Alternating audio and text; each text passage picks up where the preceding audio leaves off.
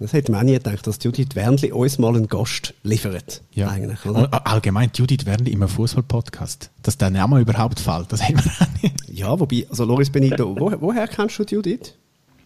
Ich habe Judith kennengelernt an der Aargauer Fußballnacht. Vor ein paar Jahren war sie äh, der Host gewesen, und ich habe äh, dort einen Preis übergeben und dort sind wir das erste Mal über den Weg gelaufen. Siehst du? Ich habe immer, Judith Wendel ist für mich grösser wie die Aargauer Fußballnacht. Judith Wendel habe ich vor der Aargauer Fußballnacht Ja, und jetzt, jetzt muss ich schnell sagen, wie das entstanden ist. Du hast letzte Woche, glaube ich, ist das gewesen, oder vorletzte Woche? Insta Live mit der Judith gemacht ja. und dann plötzlich ist der Loris Benito dort auftaucht. Und dann habe ich gefunden, hey, warte, wir brauchen doch noch einen Gast für die nächste, die nächste Folge. Das ist ja perfekt. Ja. ja. ja. Und ich habe sie heute gesehen. Also liebe Grüße hat sie da gesagt, soll ich noch ausrichten. Danke vielmals. Und sind wir jetzt schon mit drin. Was noch fehlt, ist äh, ein Signet. Achtung, Arbeiter! Ja! Ja! Hoi! Das ist nicht normal! Was ist geiler, der Aargauer Fußballnacht einen Preis übergeben oder in diesem Podcast sein? Uh. Da tue ich die Aargauer Fußballnacht schon ein bisschen drüber stellen, muss ich sagen. Ja, Gut, du bist auch so ein richtiger, gell, du bist so ein, so ein richtiger Highway-Aargauer. Absolut absolut Highway Aarauer schon. Also, ähm, ich jetzt keinen Moment, äh, ich lasse keinen Moment liegen, wo ich an der Aargau oder, das, oder Aarau, ähm, also dass ich in höchsten äh, Tönen davon kann schwärmen kann. Dann nützt ich keine, keine, lasse ich keine Möglichkeit aus. Und da fragen sich jetzt natürlich ganz viel, warum? Ja. Erstens. Ja, ich weiß nicht. Das ist einfach so eine Verbundenheit, die ich äh, mit meiner Heimat habe, wo, wo extrem stark ist. Ähm, ja, mein ganzes Umfeld, meine Freunde, meine Familie sind dort. Ähm, das hat sich, äh, ja, in der Zeit, als ich nicht in Aarau war, hat sich das äh, ähm, so ausgewirkt, dass ich immer wieder äh, heimgehen wollte, immer wieder daheim sein. Und ähm, ja, darum bin ich ein grosser Fan von, meinem Daheim. Ich würde es ja verstehen, wenn du in der ersten bulgarischen Liga würdest spielen oder irgendwo in der Ukraine. Aber du spielst in fucking Bordeaux und vermisst Aarau. ja, also es liegt glaube schon auch mehr an den Leuten. Ja. Und, ähm, also abgesehen davon, dass die Region wunderschön ist äh, und die Stadt auch sehr schmuck und, und, äh, und perfekt, so wie sie ist. Jetzt reden wir von Bordeaux. das war jetzt Aarau. okay. ähm, aber ich glaube, es liegt halt eigentlich an, der, an, der, am, am Umfeld, ja, an den Leuten, an, dem, wo ich, an das, was ich gewöhnt bin, an, ja, an die Kultur, wenn man das so kann bezeichnen kann, ähm, bin ich ein großer Fan davon. Ja. Das ist ja ähm, in dem Fall, wenn du so redest, du, du bist jetzt 29, shootest noch ein paar Jahre und zum Schluss dann wieder zum FC Aarau zurück ins neue Stadion, oder? Das könntest du dir in dem Fall vorstellen? Also die Vorstellung ist sehr real, wenn das ganze Stadion nicht wäre. äh, ist das vielleicht ein, ein, ein Traum, wo, wo sich nie wird erfüllen Aber ich hoffe natürlich schwer, dass das Ganze jetzt mal vorwärts geht. Weil jetzt haben wir wieder gefühlt eine siebte Abstimmung gehabt über irgendetwas von dem her. Du, du redest mit dem Büssi, ja. einem, mit einem GC-Fan, der da... Ein Leidensgenosse sozusagen, ja. Ja, es ist, es ist eine Katastrophe. Ich weiss, also frage mich nicht, wo wir da, wo wir da sind, in welchem Stand, weil ich weiß selber nicht, was da läuft. Es gibt das Gerücht, dass, dass es nur einen gibt, das Aarau, der da quasi äh, Einspruch immer erhebt, oder, oder nicht? Ja, scheint ist das, also, es ist einer, der das Gesicht anhebt, zumindest, und dahinter hat es wahrscheinlich eine, eine ganze Armada von Leuten, die ihn da finanzieren. Weil das ist schon recht eine kostspielige, kosten, kostspielige Sache, die er da macht. Ähm, ja, ich weiß es nicht, was da die Beweggründe sind. Gut, aber du hast ja auch ohne Fußballstadion äh, damals in, in Aarau geschafft, äh, aufzuwachsen und, und Fußballprofi zu werden. Was, was ist das, wenn wir gerade dort bleiben, äh, für eine Kindheit die du gehabt hast? Ja, also ich schaue zurück auf, einen, äh, auf eine sehr schöne Kindheit. Ähm, mir hat es auch nichts gefehlt. Ähm, meine Eltern haben dafür gesorgt, dass ich äh, immer das machen konnte, was ich wollte. Ähm, äh, trotz, trotz dem, dem, dem, dem Dasein als Einzelkind und bei geschiedenen Eltern ist es nicht ganz einfach, immer hin und her. Und das war am Anfang vor allem schwieriger. Irgendwann ist es dann, ja, wenn sich dann der Weg über die Sportschulen äh, bahnt, ist dann der, der Alltag recht, äh, recht definiert, recht klar strukturiert. Ähm, ich hatte auch den Kopf immer ein bisschen bei, der, bei dieser Sache gehabt und habe nicht gross äh, links und rechts jetzt, äh, ja, durch die Pubertät oder durch, durch das äh, Aufwachsen irgendwelche Neben, Nebengeräusche ähm, produziert. Ich bin äh, meinen Weg gegangen und habe das, ja, ich glaube, meine Eltern recht einfach gemacht. Und äh, ja, durch, durch die Strukturen, die ich hatte, muss ich auch sagen, durch die, durch die Sportschule, nachher mit, mit der Kantonsschule, wo es ähm, Sportgymnasium äh, hatte, ja, hat man mir das eigentlich auch sehr äh, einfach gemacht, ja, für Schlusszeichen. Also die Struktur war gegeben, aber es ist dann nachher klar, dass der Weg ist, nachher selber müssen gehen Du bist ähm, sehr früh hast du als großes Talent gegolten. Ähm, du bist auch glaube wirklich jede Junioren-Nazi durch, bist du äh, aufgeboten worden, bist du im Einsatz gewesen. Das finde ich noch erstaunlich, weil man sagt ja viel so, ah, uns Schweizer, eben denen, wo es an nichts fehlt quasi, denen fehlt so ein bisschen der Biss. Wieso hast du den Biss immer gehabt? Da kommt wieder der FC Aarau zum Tag und Aarau, ja. Also ich muss sagen, dass Dem fehlt es an allem. Nein. Nein, es ist, es ist auch in der Schweiz, in unserer kleinen behüteten Schweiz, ähm, gibt's halt den grossen FC Zürich, äh, gibt's das grosse GC, den FC Basel, wo juniorentechnisch einfach so ein bisschen das Mass aller Dinge war. Und da hat man es als, ähm, als, als kleinerer Spieler vom FC Aarau oder vom FC Winterthur ist das nie ganz einfach gewesen. Äh, man hat äh, in der Junior, Junior Nationalmannschaft müssen ellbögeln, man hat sich den Platz müssen erarbeiten. Und da habe ich doch auch das Gefühl, dass da, dass das Ganze ein bisschen schwieriger war, als wenn jetzt da der FC Basel auf der Visitenkarte gestanden wäre. Ist genau bei euch nie so, weißt, äh, was heisst doch immer, zuerst musst du eine Ausbildung machen, zuerst machst du eine Lehre, zuerst, äh, zuerst kommt die Schule, so quasi. Jetzt, wenn du von Sportgymnasium und von Junioren-Nazi und so, da äh, hast nicht viel Zeit für das nebendran. Ist das bei dir ein bisschen anders gewesen? Haben wir gesagt, hey komm, Bub, probier's mit Shooten, wenn es dann nicht klappt, ja, dann kannst du auch mit 18 noch eine Lehre anfangen oder so. Das ist eine schwierige Frage zu beantworten. Ich habe schon ein paar Mal, ähm, ja, hat mich jemand gefragt, ja, wann ist denn ein Moment gewesen, wo du gewusst hast, jetzt packst du es? Oder zum einen, ja, wann hat man es gepackt? Oder wann ist der Zeitpunkt, wo man sagt, jetzt habe ich es geschafft? Ähm, das ist sehr schwierig zu beantworten. Ähm, aber irgendwie ist das wie, also wenn ich zurückschaue, natürlich gekommen. Es ist, ähm, ja, man wird, äh, ich sage so, das entscheidende Alter heutzutage ist zwischen, zwischen 15 und 17, wo man so ein merkt, ist man, ist man näher dabei oder nicht, an der ersten Mannschaft jetzt in, in meinem Fall. Ähm, ich habe dann recht früh gespürt, dass ich da mit, mit viel älteren Jahrgängen zusammenspielen konnte, dass ähm, das Feedback von den Trainer oder von der, von der technischen Leiter in den Verein äh, positiv war. Und ja, dann schnuppert man halt plötzlich mit 16, 17 mal erste Mannschaft Luft und dann weiß man mal, das könnte in eine Richtung gehen. Aber da ist man auch, ehrlich gesagt noch weiter weg von einem Schulabschluss. Also geht das immer noch so ein bisschen Hand in Hand. Und ja, als ich dann mit 20 die, die Kante abgeschlossen habe, die Matur, und dann gleichzeitig noch zum FC Zürich können wechseln, ist das so für mich so ein der Startschuss in, in absoluten Profifußball, ja. Was, was hättest du gemacht, wenn es äh, mit Fußball nicht geklappt hätte? Was wäre so der, der, Plan B gewesen, oder was ist, was ist der Wunsch, der Berufswunsch nicht Fußball gewesen? Boah, ich habe das Gefühl, dass es bei mir so ein bisschen Richtung Studium gelaufen wäre. Ähm, Studiengang, also jetzt im Nachhinein hätte ich gesagt, wäre sicher Wirtschaft ein spannendes, äh, ein spannendes Studium für mich, ähm, weil ich mich jetzt wirklich mit diesen Themen auseinandersetze. Aber wenn mich dann gefragt hättest, dann hätte ich wirklich gesagt, wäre im Hinterkopf schon gewesen, so, ich hätte das mit dem Fußball klappt, in dem Fall schon. dass ich mich nicht allzu fest mit dem auseinandergesetzt also, Du hast gar nie eine Option B gemacht, sondern du hast gesagt, es gibt, es gibt nur Optionen A. Ja, irgendwie habe ich, habe, ich, äh, habe ich mir gesagt, so eine Matur ist ja schon eigentlich etwas Gutes in der Hinterhand. Also ist das für mich absolute Priorität gewesen, das zu machen. Ähm, jetzt im Nachhinein muss ich sagen, ja, eine Matur gibt dir einfach die Möglichkeit zu studieren, aber so richtig viel hast du eigentlich auch noch nicht mit dieser Matur. Ähm, von dem her, glaube ich, habe ich wirklich einfach ähm, für mich selber gesagt, komm, wenn du die Matur hast, machst du mal Fußball, schaust, wie lange das geht. Ich habe mir ehrlich gesagt in den ersten zwei Jahren äh, beim FCZ äh, in der Hinterhand behalten, ein Nebenstudium zu machen, ein Fernstudium. Ähm, aber ich habe dann gemerkt, dass mich ähm, der Sport mental und, und, und ja, körperlich jetzt ein bisschen weg, aber mental viel zu fest vereinnahmt, dass ich da jetzt etwas nebenan machen wollte. Und der Erleichterung war aber schon ein bisschen da bei dir und vielleicht auch deinen Eltern, wo du deinen ersten richtigen Vertrag dann beim FCZ unterschrieben hast, wo es dann so ein bisschen Geld reingekommen ist. Ja, also es, es ist jetzt nicht eine, eine, eine Geldsache gewesen. Also ich, mir hat es wirklich in meiner Jugend an nichts gefehlt. Ähm, ich bin in bescheidenen Verhältnissen aufgewachsen, aber äh, meine Eltern haben geglaubt, dass ich wirklich alles haben, haben, was ich wollte.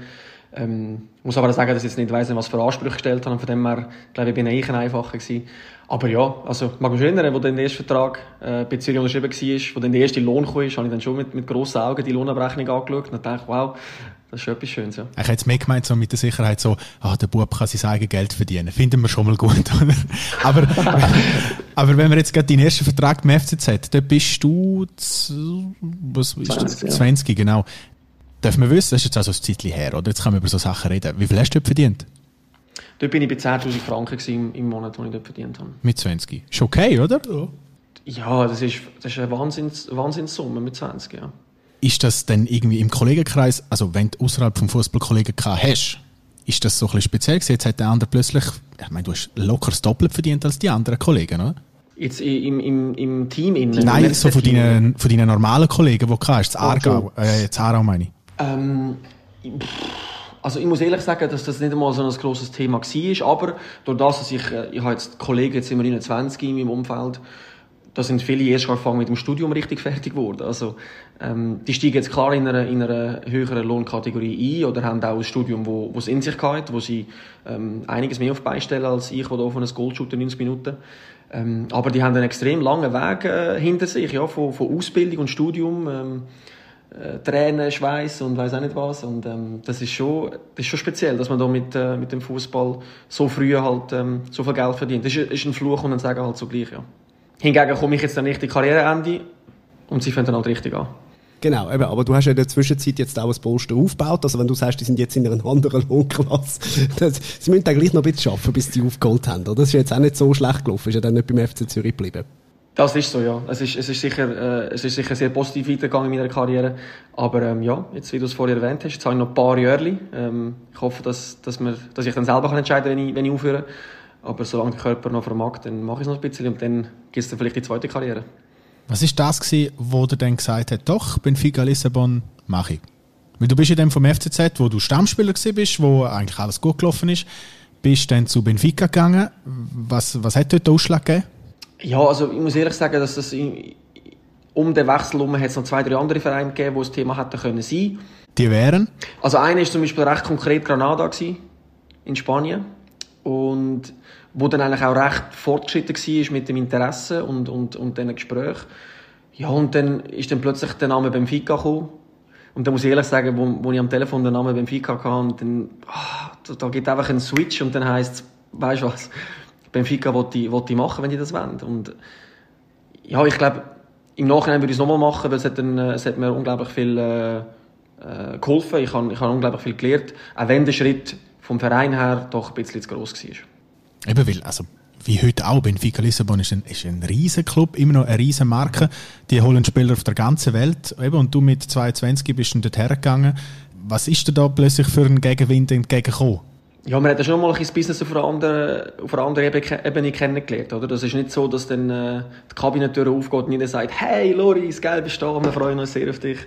Sondern es ist mehr so, dass, äh, okay, und, und was machst du jetzt genau da? Hat dir niemand so ein Liebling entgegengeworfen und gesagt, du bringst die Maschine oder so? Nein, so schon nicht gerade, so schon nicht gerade.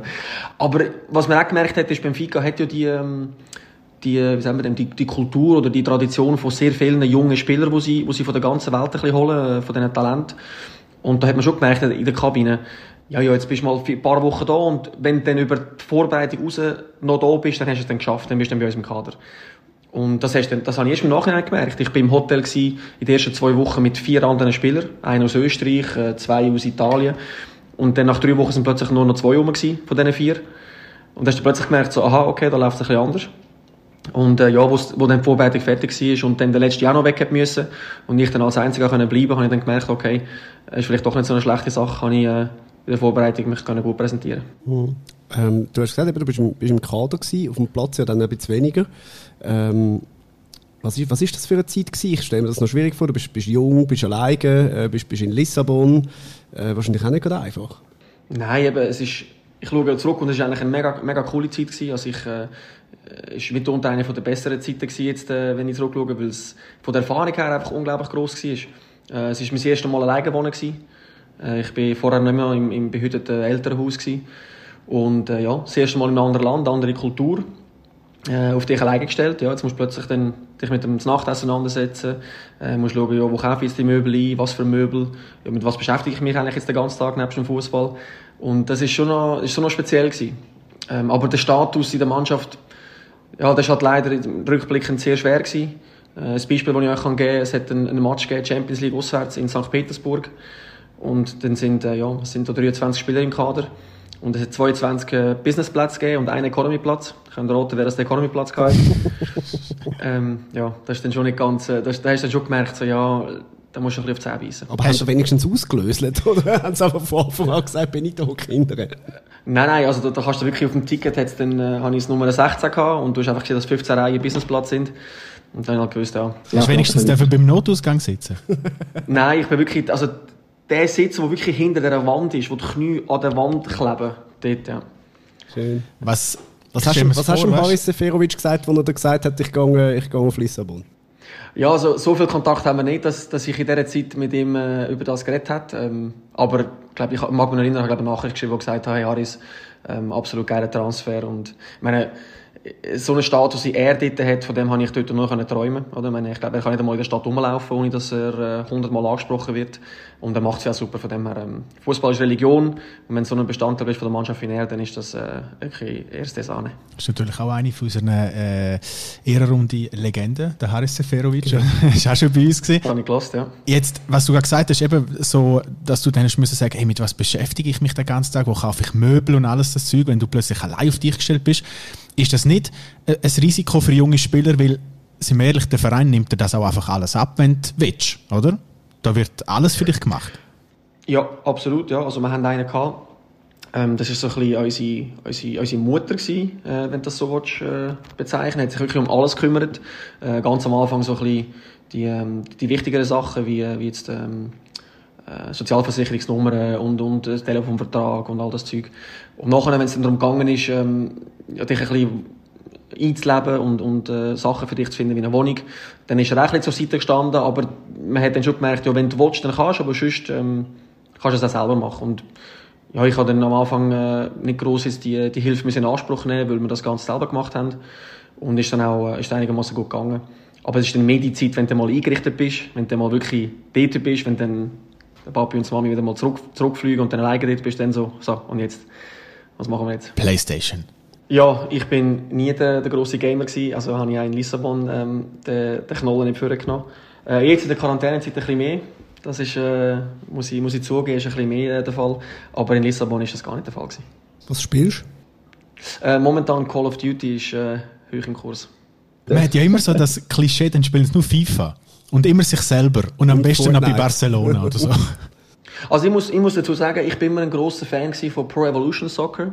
Das ist mal äh, vor zehn Jahren ist das richtig gut gewesen. Und dann hat plötzlich das, das Spiel ein bisschen verhunzt, finde ich, und es ist schlechter geworden. Und dann habe ich mal zu FIFA-Kurs gewechselt, vielleicht ein Jörli. Und dann habe ich, wo FIFA mir gar nicht, äh, nicht gegeben hat, habe ich dann gesagt, fertig. und spielt man dann wirklich sich selber? Also hast, hast du immer die Mannschaften genommen, wo, wo du da warst?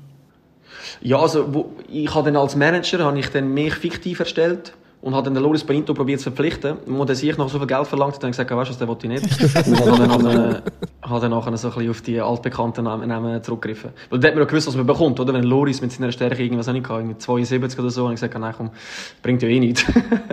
Aber so der ganze Assistenz, also weißt du, dass einmal als Shooter alles abgenommen wird, ich glaube, das ist für viele Junge eben schon noch ein Problem, weil äh, es fordert einem dann eben intellektuell nicht wahnsinnig raus, oder? Und du bist jetzt einer, ähm, man merkt das sofort eben, also du hast, du hast Gimmick gemacht, du redest jetzt mehrere Sprachen flüssend, ähm, du befasst dich schon so ein bisschen mit anderen Sachen nach der Karriere. Ist es für dich manchmal mühsam, mit gewissen Jungen zu reden oder mit anderen Spielern zu reden, wo du merkst, dem, ja, da der hat jetzt nicht so viel. Der hat nicht so viel Wasser in der Badwanne.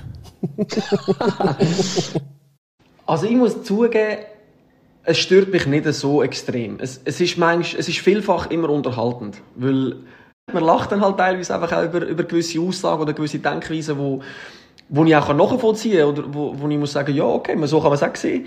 Aber es ist jetzt nicht so, dass ich... Ähm, mich wegen dem nicht mit anderen wird unterhalten, wo, wo ich das Gefühl habe, wo, wo vielleicht weniger zurückkommt oder wo ein weniger tief im Gespräch ist, das ist, äh, das ist überhaupt kein Problem, aber es ist äh, doch teilweise sehr unterhaltsam. Ja, ich meine, vielleicht weißt du auch nicht, also es können ja trotzdem grandiose Typen sein, weißt das, das muss ja nichts mit dem zu tun haben. Ja, ja, aber absolut, wo du dann so manchmal das Gefühl hast, oh Gott, mein, komm doch mal auf die Welt. Also wirklich, du hast keine Ahnung, was außerhalb von dieser Fußballbubble läuft. Es hat schon in meiner sind jetzt 10, 12 Jahre Profifußball, hat es schon die ein oder andere Begegnung gegeben, ich muss sagen, leck bin ich froh, kannst du so gut Fußball spielen. Ja, wo, wo dann wirklich musst sagen, hey, also, wenn du irgendwann den Schuh an den Nagel hängst, was machst du denn? Ja. Was machst du denn? Dann räumt er nachher vielleicht Schuhe ein. Oder ja. verkauft sie. Oder verkauft sie. Das, sein, ja. das ist alles möglich. Ja. Nein, ich, ich, ich, denke mir das eben manchmal, wenn so, weißt du, so, es gibt ja eine Welt außerhalb von dem Fußball.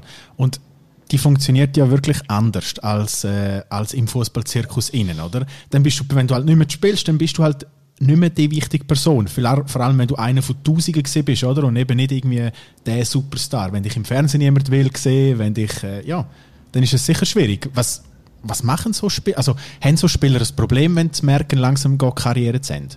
Merkt man das denen an?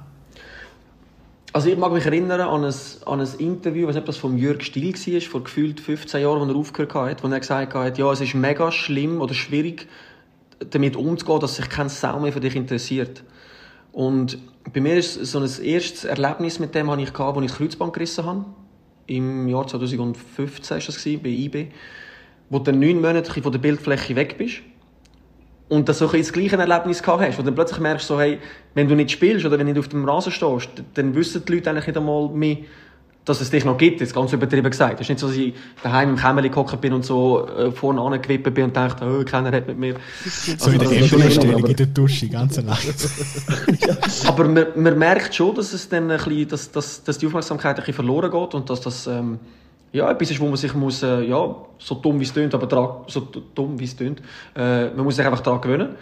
Ähm, aber es ist dann einfach auch wichtig, dass man, dass man andere Sachen im Leben hat, wo, wo, wo, wo deine Aufmerksamkeit haben, ja, und zum Glück habe ich dann, habe ich dann das auch äh, gefunden für mich, ähm, sei es in meinem Umfeld, sei es in, in Hobbys, und das war dann auch kein Problem. Gewesen. Gehen wir mal schnell zurück auf, auf äh, Lissabon, respektive gehen wir eigentlich wieder weg von dort. Irgendwann hast du gesagt, gut, äh, ich buche einen Rückflug Business Class, äh, hoffentlich, du hast wahrscheinlich selber gebucht, äh, zurück äh, in die Schweiz. Wie schwierig ist dir der Entscheid gefallen? Weil das ist ja dann gleichzeitig schon auch so ein bisschen ein, sich selber und, und allen rundum müssen eingestehen, ich habe es nicht geschafft im Ausland, mal im ersten Schritt. Ja, das ist definitiv ein, äh, ein Gespräch, das ich mit mir selber einige Mal geführt habe in den paar Wochen nach dem Entscheid. Ja, wo, eben, wo genau die, die Sachen durch den Kopf gehen. Ja, jetzt hast du es nicht geschafft, kommst zurück, hast es eigentlich allen beweisen Jetzt ähm, hast, äh, ja, kommst mit einem gesenkten Kopf zurück und, äh, und musst halt wieder ein bisschen vorne anfangen. Aber ähm, ich muss ehrlich sagen, dass das nur eine, eine, eine kurze Zeit war, eben gewisse, gewisse Wochen nach dem Wechsel. Und nachher war eigentlich das Ganze wieder verflogen, gewesen, weil ähm, ja, ich habe dann das Ganze halt gesehen als, als grosse Challenge nochmal zurückzukommen, weil ich meine, den Glauben an mich selber habe ich nie verloren gehabt, ähm, dass ich es kann und äh, ja, dass ich mir als Ziel gesetzt habe, komm, jetzt kommst du in die Schweiz, um nachher aber dann wieder ins Ausland zu gehen. Meine, und dann bei IB ist es ja nicht so schlecht gelaufen. Ja, es war ein schwieriger Start. Gewesen. Äh, ein schwieriger Start war es mit dem ja, Kreuzbandriss nachher im, im ersten Winter. Das, das ist gar, gar nicht einfach. Gewesen. Aber irgendwie habe ich noch das Gefühl gehabt, sobald, dann, äh, sobald ich zurück auf dem Platz war, nach dem Kreuzbandriss, von denen weg, ist das eigentlich nur noch absolut steil aufgegangen. Ja. Also bist du eigentlich wie, eben, bist gerade zweimal, zweimal, ähm, ich habe es nicht gerade abgestürzt, aber eben, du hast, hast wieder Mühe, ja, für den Schlusszeichen heimgekommen, da kommt der Kreuzbandriss. Hat es in dem Moment gegeben, wo du gesagt hast, ach komm, ich habe das Gimmick gemacht, jetzt gehe ich gleich noch studieren? Oder irgendwer hat einfach gefunden, hast, äh, jetzt lange eigentlich? Nein, das nicht. Also so weit ist es gar nicht gegangen. Ähm Nein, aber ich meine, wo die Diagnose kam, ist Kreuzbandriss ist schon der, der Boden erreicht gewesen und ähm, sind einige Tränen geflossen. Aber ja, im nächsten Moment ähm, weiß man dann, ja, jetzt geht es einfach weiter. Jetzt, äh, jetzt ist der Tag 1 vom Aufbau, der Tag 1 vom Schritt zurück. Und äh, ich habe den Fokus echt schnell verwünscht. Ich habe mich dann in dieser Zeit entschieden, auch für mich und für meinen Kopf, den grössten Teil von der Reha im Ausland zu machen. Und bin dann auf London gegangen während ähm, drei Monaten. Und das hat mir auch extrem geholfen. Wieso das? Also wieso, wieso hast du das gemacht? Ja, ich habe mir einfach gesagt, dass es, dass es so ein langwieriger Prozess ist. Wenn ich daheim bin und das in der Schweiz würde machen, ist die Betreuung sicher super. Aber ich glaube, für den Kopf, wenn du jeden Tag jemanden siehst, der sagt, und wie geht's, und wie geht's, ähm, dann ist das, ist das nicht ideal. Und darum habe ich gesagt, komm, ich will das ausklinken, ähm, ich möchte auf London gehen und für mich alleine sein. Und dann hat das äh, ja, für mich nur einen Benefit gehabt. Bist du einer, der so ein bisschen Tapetenwechsel braucht? Ja, schon, ja. Also ich kann gerne, wenn es äh, ein bisschen Szenenwechsel gibt, ja. Das weiß man ja. Du bist ab und zu mal so einfach... Äh, London hast du ja von, von der Party ausgegangen. Freie, freies Wochenende. Ach komm, wir gehen auf London. Nein, also das ist, äh, das ist jetzt irgendetwas, wo, wo jetzt typisch für mich ist. Also, wo ich in der Schweiz gespielt habe und wir vielleicht mal ein Wochenende hatten ähm, und wir da mit den Teamkollegen mal mit anhand wollen, dann ist London sicher mal eine Destination gewesen, die wir gemacht haben.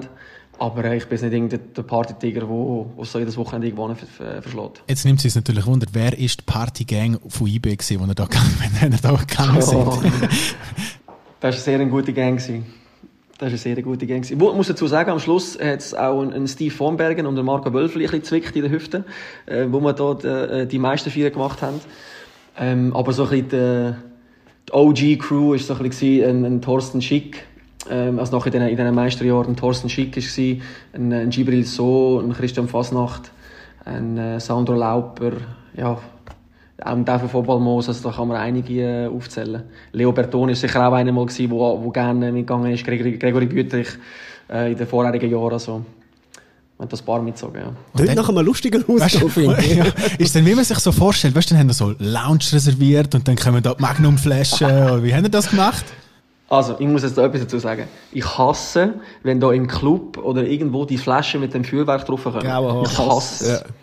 Also, da bin ich, ich bin der, der im Ecke hockt und fast noch Kabuze drüber tut, wenn irgendetwas am Tisch gebracht wird. Ich kann es einfach nicht gern.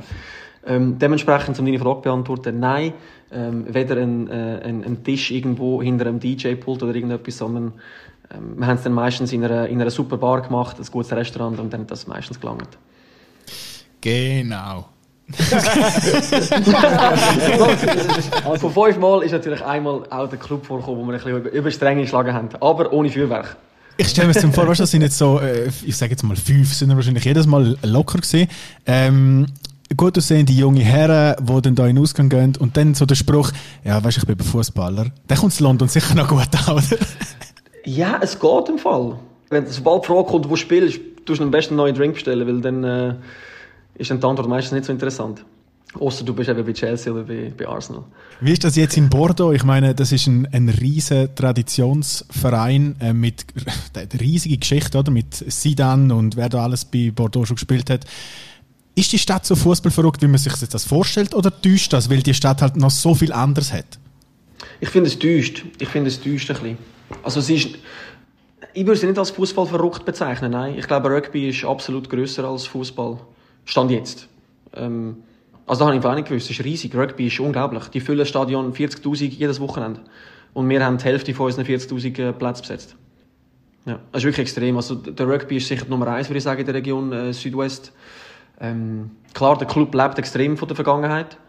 Ähm, das ist das, was momentan ein bisschen auf den Füßen hockt, ja, weil es halt in der Vergangenheit so gut war und wir momentan halt äh, eine, eine sehr schlechte Saison spielen. Und das können wir schon einige Mal hören über die Vergangenheit, ja. Sch- Schwebt das noch auch sonst noch so ein bisschen mit im Verein? Weißt? Also äh, hängt da eben überall ein Bild vom Lizarazu, Dugarry, Sidan. Absolut, ja. Wir haben, äh, in jedem Zimmer hat's, äh, so Bilder von früher. Und es gibt auch einen Raum in unserem kleinen Chateau, wo, wo wir unser Restaurant haben und wo so Büroräumlichkeiten äh, sind, äh, wo so eine, ein Wall of Fame ist mit äh, allen französischen Spielern, wo, wo durch den Verein gegangen sind, wo ja, ein bisschen Namen haben. Und dann ist wirklich für jeden Spieler so ein schwarz-weiß Bild aufgehängt. Frankreich äh, hat ja letzte Saison äh, abgebrochen, ähm, also in der ersten Corona-Saison, wenn man so will. Ähm, nehmen wir uns ein zurück in die Zeit, also jetzt nicht zum Abbruch, aber halt auch in die, in die ganze äh, Corona-Zeit. Was ist, was ist das für eine, für eine Zeit für euch? Vielleicht auch so, wie haltet man dann trotzdem irgendwie einen, einen Team-Spirit aufrecht? Weil eben, man geht sicher nicht mehr zusammen in den Ausgang, Team-Events sind schwierig, äh, alles ist so ein bisschen unsicher. Wie haben ihr das gemacht? Ja, also in dieser Zeit war der Trainer noch der Paulo Sosa. Ähm, ich muss sagen, er war grundsätzlich ein Trainer, der immer so ein bisschen wollte, die Mannschaft auf Trab halten wo das Ganze noch normal war. Das heisst, äh, dort war sehr äh, kopflastig, gewesen, auch das Training, was, was Taktische anbelangt. Und das war sehr intensiv. Gewesen. Darum habe ich mir eigentlich erwartet, dass er dann in der Corona-Zeit äh, nochmal ein bisschen Gas gibt mit uns, auch sei es über Zoom-Meetings oder so. Hat uns dann aber recht in Ruhe gelassen. Ich glaube auch, weil die Aussichten auf eine, auf eine Wiederaufnahme vom Spielbetrieb klein sind. Ähm, dementsprechend hätte das glaube ich, auch so ein bisschen extra ein bisschen so ruhig behalten. Wir haben dreimal haben wir ein Quiz gemacht. Das ist so ein bisschen das Team-Event, das wir gemacht haben. Ich kann das nicht mal als App sagen, wie es heisst, aber es ist so eine App, wo sich dann jeder können einloggen und über das Nachteil können antworten Und das ist wirklich das Einzige, was wir gemacht haben. Mentimeter? Nein, nicht Mentimeter. Kazoo, Kazoo, äh, Ah, ja, ja, das Ja. ist das andere. Genau. so, ja. Wie gut bist du in diesen Quiz? Eigentlich nicht mal so schlecht, obwohl, ja, die Fragen, ja, ich glaube, es wäre so eine so Schätzfrage, wo irgend äh, zwischen 0 und 1 Million alles möglich gewesen wäre. Und das war halt so ein bisschen Glückssache gewesen, aber, aber es sind noch interessante Fragen so wer ist, äh, ähm, welche Spieler haben im April Geburtstag oder äh, so ein so Sachen, ist noch spannend Auch gewesen. noch teaminterne Sachen, so die Fragen auch. Genau, Teamintern. In ja, welcher. Position spielt der Loris Benito? So. Genau. Zwei falsche Antworten gegeben. ja. Nein, nicht im Ernst. äh, nein, nein, das ist weiß ich nicht, oder? Der Mann hat sich aber ein bisschen Sorgen gemacht, weil, also du bist ja ein grosser Bordeaux-Fan, darf man sagen. Äh, jetzt nicht von der Stadt, aber vom Wein. Es, also ich bin nicht der grosse Weinkenner, überhaupt nicht, aber ich bin äh, per Zufall im Sommer vor zwei Jahren äh, in Bordeaux gesehen und dann alle natürlich, ah, du musst das Weinmuseum go anschauen und du musst go Wein trinken, überall in jedem Ecke und dann kommst du so ein bisschen, du kommst so ein bisschen mit über den, oder? Der, der Spirit von dort, dass die Wein halt eben nicht nur als, keine Ahnung, Getränk gesehen, sondern als, halt als viel mehr. Besteht Gefahr, dass ihr in dieser Star Flaschen Wein habt? Nein, definitiv nicht. Es ist ja so, der, der Wein ist omnipräsent in der Stadt, der Wein ist omnipräsent äh, im, im Umfeld. Ähm, aber es ist jetzt nicht so, dass jeder, jeder von den 25 Spielern äh, sich super mit dem Wein äh, auseinandersetzt und sich auskennt. Also wir haben zum Beispiel die Physioabteilung bei uns, das sind äh, drei Jungs, die alle über 15 Jahre im Verein sind, wenn nicht auch sogar 20. Und wenn du mit denen redest, ist dann schon nochmal, äh, wenn du über ein Lebenselixier würdest reden, wenn du über Wein redest. Ähm, da kommt etwa gleich, wenn du mit einem Schweizer über die Vella redest. Etwa so ist das äh, so ein bisschen, ja, kannst du das vergleichen, ja. Aber das Weinmuseum bist du schon mal anschauen? Ich war eigentlich drin, ja. Ähm, also wenn du wirklich alles willst sehen bräuchtest du wirklich einen, einen, ganzen Tag. Ich bin eigentlich drin am Nachmittag, ähm, sehr informativ, sehr spannend. Aber ich glaube, der beste Teil ist definitiv das Trinken, ja. Man kommt auch genau. ein Glas über in dem Museum. Zu oberst oben gibt es ja. so, gell, kommst du das Glas über. Genau. Was machst du so in dieser Stadt? Also jetzt machst du eben nicht viel, oder? kommst du nicht raus. Ähm, ja. Aber was, was machst du so in dieser Stadt, wo ja so viele Verlockungen, so viele schöne Sachen hat? Also ich muss ja so sagen, die Stadt ist sehr, sehr schön. Es lebt extrem von der Architektur. Es ist eine, eine Stadt zum Schlendern. Ähm, aber wenn man halt hier lebt, dann schlendern ist nicht jeden Tag drei Stunden durch die Stadt, weil irgendwann hast du das dann gesehen. Ähm, was sicher sehr äh, schön ist, ist, ist das Umland. Ähm, das Meer ist äh, 40 Minuten von hier weg, 45 Minuten. Ähm, die grösste Sanddüne von Europa ist in der Nähe, La Dune du Pilat. Ähm, das ist sicher sehr spannend zu sehen. Ähm, ja, und dann halt die, die Chateaus. Ich finde, äh, ein Wochenende in Bordeaux mit äh, zwei, drei Besuchen von, von Weingütern ist äh, absolut empfehlenswert. Wie viel vom Schulfranzösisch hast du noch können brauchen? Also ich habe es, es, zum Glück durch den Fußball wieder habe ich ein sehr gutes Level Französisch gehabt. Aber das übersteigt schon, äh, schon das Schulfranzösisch, das da ein bisschen erforderlich war, muss ich sagen. Weil die nehmen dann keine Rücksicht auf, auf dich oder äh, die nehmen dann nicht, ja, schön, schön Appell oder so ein bisschen, sondern es geht dann tiefig und dann musst du dann verstehen. Und äh, ja, ich habe dann äh, durch, durch das gute Glück, durch meine Ex-Teamkollegen von vergangenen Vereinen, habe ich schon ein gutes Niveau gehabt, Französisch. Ich habe wirklich, ich habe kürzlich im Wallis gedreht und äh, im, im französischsprachigen Teil und habe wirklich gemerkt, es ist weg. Also es ist wirklich, es ist, es ist nichts mehr um. Es ist wirklich so weit gegangen, dass eine mir gesagt hat Bonjour und ich gesagt habe Hola und einfach wirklich, nein, es ist kein Witz, wirklich, okay, es ist, es ist vorbei. Es Aber das Gute ist ja, dass mit dem Loris Benito könntest egal in welcher Sprache, glaube könntest du irgendwie quatschen, weil es fällt auf, du, du kannst, du kannst richtig gut Sprache, gell? Ja, das ist äh, schon eine kleine Leidenschaft von mir, ja. Warum? Ich weiß es nicht. Also ich glaube, es hat auch viel mit Glück zu tun. Also ich bin aufgewachsen in einer spanischen Familie. Beide Elternteile sind Spanier. Da habe ich Spanisch so ein bisschen in die Wiege gelegt bekommen. Ähm, Schweizerdeutsch und Hochdeutsch, also ich tue jetzt Schweizerdeutsch als eine Sprache bezeichnen, Schweizerdeutsch und Hochdeutsch ähm, in der Schule. Ähm, das sind schon drei, ohne wirklich etwas dafür zu machen. Ähm, und dann mit dem Englisch und dem Französisch in der Schule ja, Englisch bin ich immer ein großer Fan davon gewesen, durch die Musik oder irgendwie die Filme, die ich auf Englisch geschaut habe. Das ist auch, ist auch einfach gegangen. Und das Französische mit, mit dem spanischen Background, äh, mit der latinischen Sprache, hat man auch ein bisschen einen Vorteil. Ja, und dann zum Beispiel in Portugal, wie es grosse, äh, der grosse Zufall will, ist die Region, wo ich herkomme in Spanien, die eine, La Coruña. Der Dialekt ist praktisch wie Portugiesisch. Also habe ich dort auch schon einen Vorteil gehabt. Ähm, ja, und dann hat es in meiner Familie angeheiratet, hat's Italiener. Und dann mit dem Spanisch und Französisch Italienisch auch noch ein bisschen einfacher. Eben, lange Rede, kurzer Sinn. Es ist, äh, es ist, ähm, es ist mit vieles mit Glück verbunden, aber auch mit dem Interesse dafür. Und dann habe ich das Ganze ein bisschen ja, verbessert. Das macht sie sicher auch einfach im Team, oder? Ja, ja, absolut, ja. Also der Trainer bezeichnet mich, glaube ich, so ein bisschen als seine, seine, seine Ölflasche, ja, wo so ein bisschen, ähm, die ganzen Gruppen so ein bisschen, ähm, zusammenhalten. Hey, wenn du jetzt noch Albanisch lernst, hättest du vielleicht mehr Nazi-Einsätze. ja, du lachst jetzt, aber es der eine oder andere Ausdruck, den ich mittlerweile kann, ja. ja, wir können auch ausbauen, aber die, die dürfen wir da nicht sagen. Ja, das ist auch Schulbildung mittlerweile. Ja, das, ist so, ja. das, das lernen wir. Aber äh, um nochmal auf deine spanischen Wurzeln zurückzukommen äh, und auch in, in, äh, verbunden mit dem, was wir am Anfang gesagt haben, eben, äh, dass man sich natürlich überlegt, wo, wo geht man später nochmal an. Äh, eben, du bist 29 jetzt, wenn es mir recht ist.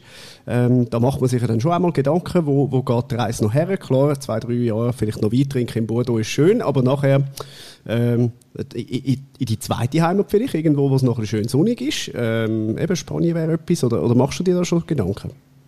Ja, klar. Ich glaube, ähm, so ein Transfer äh, im Fußball ist, ist omnipräsent. Das ist alle sechs Monate geht das Transferfenster auf und dann überlegt man sich, ähm, ja, was jetzt da echt passiert. Nicht unbedingt bei sich selber, aber auch auf dem Markt allgemein.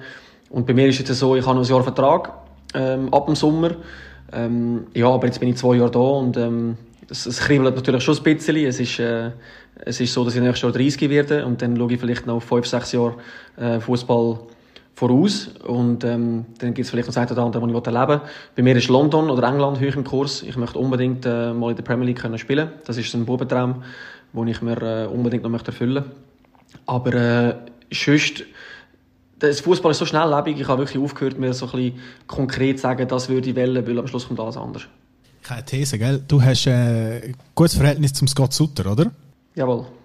Der hat ja den Weg in die USA gemacht, dann MLS könnte man sich irgendwie schon noch vorstellen. Ich würde dich noch sehen, so irgendwo in Florida, Kalifornien. Ja, also die, die Vorstellung, noch dort können, ein, zwei Jahre spielen, ist, äh, ist sehr schön. Ähm, ich glaube auch schon nur wegen der Erfahrung. Ähm, kulturell ist es etwas Spezielles. Aber ähm, ja, wie gesagt, das ist, äh, das ist so schwierig vorauszusagen. Ich weiß es nicht. Du hast auch gesagt, äh, eben da nach Spanien wäre fast ein Wechsel gewesen, bevor du zu äh, Benfica gegangen bist. Was sind sonst schon so Wechsel, die nicht geklappt haben bei dir? Ja, also ich finde es auch mal lustig, oder? Ich, ich glaube, 90 Prozent der Sachen, die im, in den Zeitungen stehen, kann man wirklich nicht wirklich ernst nehmen. Ähm, ich glaube, schon nur die Hälfte davon ist platziert von den Agenten selber, oder, um den Spieler interessant zu machen. Ähm, und das merken wir ja aus dem Medien selber am extremsten, oder? Wir reden ja mit den Spielern, die betroffen sind, und da ist meistens auch nicht einmal im Ansatzweise etwas dahinter an den Namen, die du liest. Bei mir ist es so gewesen, dass kurz vor dem, ähm, vor dem Wechsel, ähm, zu Lissabon ist der ist FC Augsburg sehr stark interessiert gewesen. Ich habe mich dort mit dem Stefan Reuter, mit dem Sportchef getroffen, bin dann auf Augsburg gefahren, haben das dort im Stadion in einer kleinen Loge dann äh, eingefunden und haben das austauscht. Ähm, ja, aber wiederum auch dort ist die Entscheidung dann beim FICA klar für mich. Ähm, was auch noch spannend war, ist beim FC Zürich nach dem ersten Jahr ähm, ist der FC Sunderland, ist das mal ein bisschen konkret gewesen, ähm, wo der Paolo Di Canio noch Trainer war dort. Und das war auch irgendwie recht, äh, recht fortgeschritten gewesen. Aber ähm, ja, hat sich dann, äh, hat sich dann nicht ergeben. Hey, du wärst vielleicht jetzt Netflix-Star. Ja, ich habe es, im Fall auch gedacht. Ich habe auch gedacht, dass, dass es vielleicht noch geklappt hat, aber äh, nein. Äh, das, sind die, das sind die konkretesten. Du hast jetzt einen Mitspieler, der dort dabei war, gell? Der ist mittlerweile nicht mehr bei uns, der ist ausgelehnt wieder zu Fulham. Ach so. Aber der Josh Maja, ja, das ist der, der bei Sunderland ein bisschen für Furore gesorgt hat. Ja. Und sein, sein Wechsel kommt ja auch vor in der Serie zu uns, zu Bordeaux. Er ist, er ist nicht Netflix da, aber hat immerhin einen YouTube-Hit, wenn er einen Mörder einfängt. Also, es ist, nicht alles ja. Oh, das ist ja wirklich eine schöne, eine schöne Geschichte. Geschichte ja, also, wenn ist, also man muss sagen, es ist gegen den FC Thun gewesen, glaube ich, gell? FCZ gegen FC Thun. Es springt ein Marder über den Platz und man kann darum nicht mit, äh, weiterspielen. Da denkt sich der Loris Benito, der fange ich. Wie kommst du auf die Idee? Und dann noch so mit einem Hechtsprung, hast du den Marder gefangen auf dem Platz? Ja, es war in der Zeit, als ich die Sport-RS gemacht habe. Ich weiß nicht, ob wir die ersten... Jagdinstinkt schon gehabt von, von der Armee. Absolut. Ich habe dann irgendwie durch das Militär habe ich so mich ein bisschen stärker gefühlt und habe dann, äh, ja, wie man halt das macht, oder? wenn ein Marder vorbeiläuft oder vorbeispringt, ähm, habe ich mich auf ihn geworfen und habe da, ja, ich glaube, ein Sonderabzeichen habe ich bekommen vom Militär für, ähm, für Dienst fürs Vaterland. Also, ja. Hätte ich noch besser, gell? Die Armeeapotheke hat auch noch einen Einsatz gehabt, wahrscheinlich, oder? Ja, kannst du dir vorstellen, die Physios bei uns sind durchgedreht. Die haben auch gesagt, oh nein, und Tollwut und unbedingt und Tetanus spritzen und, also bin am Morgen um zwei bin ich dann in, in Aarau noch ins, ins Spital gegangen, wo die Spritzen machen. Ja, weil es halt, ähm, die Möglichkeit da gewesen wäre, dass der, dass der Marder die Tollwut in sich trägt. Ja, aber es hat sicher hure wehtun, oder? Ja, es ist, also ich würde sich in einen stärkeren Katzenbiss, hat jetzt gesagt, ja. Ich bin auch noch nie von einer Katze gebissen worden. ja, es ist, äh, es ist also ein, ein, ein Defensivverhalten von einem, von einem wilden Tier, wo sich, ja, hat mit meinen Finger gebissen, aber es ist nicht irgendwie, auch eine sehr lustige Szene. Ja. Kann man auf YouTube findet man die. Ja. Ben, Benito Marder findest du sofort. ja, es ist, es ist noch extrem gewesen, weil das hat ja recht die Welle geschlagen. Und dann haben sie das Video müssen von YouTube wegnehmen, weil sie plötzlich gemerkt haben, oh, das wird, das geht so viral, wie man dem äh, so irgendwie sagt, ähm, dass die, die, die Tonrechte für das, für das Lied, das gespielt worden ist, hat man irgendwie nicht gehabt. Und dann haben sie das Video müssen wegnehmen und dann haben es nochmal irgendwann später dann mal neu aufgeladen. Ja. Ja, was der Büssi und ich eben auch noch wenn mit dir kurz besprechen, ist, wenn du irgendwann wieder das Praktikum machst im KV, du könntest, könntest uns fragen, wir haben beide das KV gemacht. wir wissen, wie man das macht. Ja, und warum man es nachher nicht mehr weitermacht. Das muss man vielleicht kurz erzählen. Du hast äh, in dieser Corona-Pause ähm, hast du gefunden, ich mache etwas für meinen Kopf, was wieder sehr für dich spricht, und bist in die Schweiz gekommen zu einem Kollegen, der eine Firma hat und hast dort das Praktikum gemacht auf dem Büro, oder? Richtig, ja. Der, der gute Freund von mir, ich bin äh, der Götti von seinem, von seinem Töchterli. Ähm, ja, in unserem Austausch halt, ähm, in unserem alltäglichen Austausch hat er dann gesagt, schau, du, wenn es äh, wirklich so weit ist, dass das, dass das abgebrochen wird in Frankreich und du eh in die Schweiz kommst für längere Zeit, wärst du interessiert daran? Und er gesagt, hey, absolut. Ähm, und da ist das dann entstanden, ja. Bei einer, in einer Trennwand- äh, und Akustikfirma bin ich dann dort äh, drei Wochen lang Stift gewesen. Jetzt bei mir ist es so gewesen, ich musste Zeug lochen, kopieren, Kaffee machen, zum Und Bäck. mit dem schon überfordert. Ich musste zum Bäck Gipfel holen und schon das hat mich völlig Okay, überfordert. Was hast du so müssen machen? Ich kann mir nicht vorstellen, dass, man, dass so die im Büro sagen, Benito, hol einen Kaffee. Nein, also ich tue mich da natürlich absolut hinten anstellen. Ähm, ich habe die Kaffeemaschine äh, in den ersten zwei Tagen auswendig studiert, dass ich weiß, ähm, was da äh, von den Mitarbeitern verlangt wird. Aber nachher ist dann schnell mal so ein bisschen eingemacht gegangen. Papierstau im Drucker. Oh, ja. Habe ich keinen erlebt. Nein, Habe ich keinen erlebt. Ui. Zum Glück. Zum Glück. Nein, und dann ist es aber recht schnell so ein bisschen eingemacht gegangen. Ähm, Kundenbesuch. Wir haben eine Baustelle äh, besucht und ich bin dann so wirklich äh, klassisch mit dem Notizblock nebenan, oder? Zugelost, gewisse Notizen gemacht. Ah, ja, das brauchen sie noch, okay. Und dann äh, zurück ins Büro und dann ist äh, Offerten erstellen. Ähm, ja, also sehr eine, eine, eine intensive, aber spannende Zeit gewesen. Und hast du einfach aus Reflex aus und am Schluss vom Arbeitstag noch das Hemd duschen? Nein, nein, das ist, äh, das ist zum Glück nie vorgekommen. Aber es ist eine schöne Überleitung auf, auf das, was wir immer gegen den Schluss äh, fragen. Ähm, wir fragen immer nach diesen Shirts, wo, äh, wo getauscht werden, wo dir vielleicht auch äh, ein bisschen etwas bedeuten. Oder es gibt ja so Shirts, äh, wo, man, wo man viele Emotionen oder viele Geschichten mit ihnen verbindet. Das können auch eigene Shirts sein, äh, logischerweise. Eben das erste ähm, Profi-Shirt oder irgendetwas. Gibt es da äh, Shirts, die du getäuscht hast äh, oder eigene, wo du sagst, äh, die, sind, die sind etwas ganz Spezielles für mich? Ich muss ehrlich sagen, mich auf eins zu reduzieren, finde ich sehr schwierig. Ähm, ich verbinde auch ganz, also, meine, der Moment von, von der Schweizer Nazi im ersten Spiel, das ist etwas, was ich absolut nie wieder vergessen, auch wenn der Match jetzt ein bisschen zum Vergessen war, aber der, der, der, das Liebling ist etwas sehr Spezielles für mich. Ähm, der erste Champions League Match, den ich mit Benfica Lissabon gemacht habe, für einen Fußballer ist Champions League das Maß aller Dinge und dann das erste Mal auf dem Platz stehen, dann ein anderes Beispiel, ich bin mit gewissen Fußballern aufgewachsen in der Schweiz, die ich vom Fernsehen kennt habe und nachher plötzlich gegen sie gespielt habe. Ich habe das Liebling vom Arco Steller daheim, wo für mich äh, so ein sinnbildlich für das ist, der Übergang vom, vom Kid, äh, Kids sein am Fernsehen schauen zum gegen sie spielen. Das ist für mich ein äh, spezielles Liebling. Ja, und dann natürlich all die Mitspieler, ja, wo man, wo man kreuzt, äh, wo, wo man plötzlich dann gegeneinander spielt. Ähm, Scott Suter, sein Liebling habe ich daheim, wo, wo mega speziell ist für mich. Also, es gibt auch einige. Aber wenn man dir eins würde klauen, welches würde, oder wenn, man dir eins würde stellen, welches wäre das, was dir wirklich mega fest wehtut? Also wenn ich jetzt per Zufall bei dir im Keller wäre, weißt du, und dort ist die Kiste mit den vielen Was Trikots. würdest du nur eins mitnehmen? Ja, ich glaube schon das von der, Nazi, von der Schweizer Nazi. Das ist schon. Was ist für ein Match gewesen? Du sagst, der Match ist zum Vergessen gewesen. Welcher ist das gewesen? Katar. Oh ja, stimmt. Siehst du, habe ich schon wieder vergessen. Ja, Match zum Vergessen. Nur. Ja, Wenigstens das Shirt positiv mitgenommen. absolut, absolut. Ja gut, unsere Zeit ist abgelaufen ähm, und ich bin sicher, bei dir im Kühlschrank wartet ein feiner Bordeaux, der geklärt werden. Ähm, danke, Absolut. danke vielmals, dass du dir Zeit genommen hast. Und äh, ja, lass uns wissen, wenn du wieder mal äh, im schönen Aarau bist, dann würden wir auf eine Stadtführung mitkommen. Vielleicht entdecken wir tatsächlich noch etwas Schönes dort. Ja. Also wir können einfach nur den. Brücklifeld anschauen, ich finde es cool. Ja, ich hoffe, dass bis dann das Brückenfeld nicht mehr, nicht mehr steht. Aber ich glaube, so wie es momentan läuft, werden wir auch noch das Brückenfeld können laufen. Ja. Danke vielmals, hast du Danke Zeit genommen. Gute Super. Zeit. Danke an euch, hat Spaß gemacht.